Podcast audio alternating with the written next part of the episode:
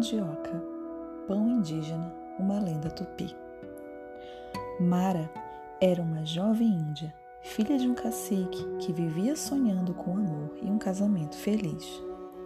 Em noites quentes, enquanto todos dormiam, deitava-se na rede ao relento e contemplava a lua, alimentando seu desejo de tornar-se esposa e mãe. Porém, não havia na aldeia jovem algum a quem daria seu coração. Certa noite, Mara adormeceu na rede e teve um sonho estranho. Um jovem loiro e belo descia da lua e dizia que a amava. O sonho repetiu-se muitas vezes e ela acabou por apaixonar-se. Entretanto, não contou a ninguém. O jovem, depois de haver conquistado o coração dela, desapareceu de seus sonhos, deixando-a mergulhada em profunda tristeza. Passado algum tempo, a filha do cacique, embora virgem, percebeu que esperava um filho. Contou então a seus pais o que sucedera. A mãe deu-lhe seu apoio, mas o severo pai, não acreditando no que ouvira, passou a desprezá-la.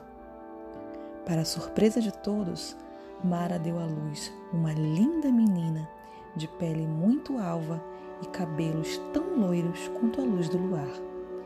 Deram-lhe o nome de Mandi, e na aldeia era adorada como uma divindade.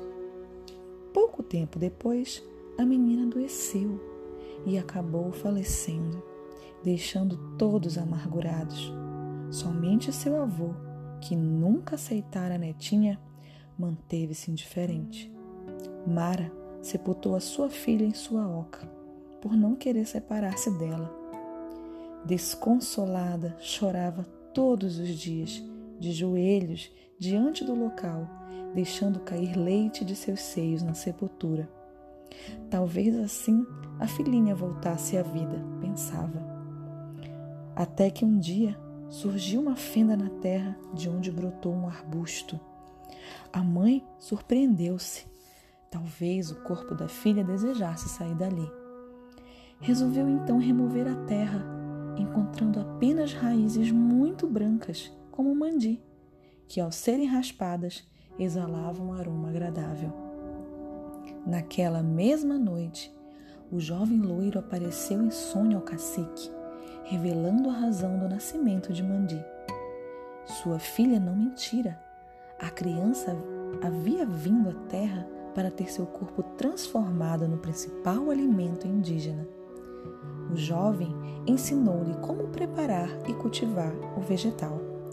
No dia seguinte, o cacique reuniu toda a aldeia e, abraçando a filha, contou a todos o que acontecera. O novo alimento recebeu o nome de mandioca, pois Mandi fora sepultada na oca. あ。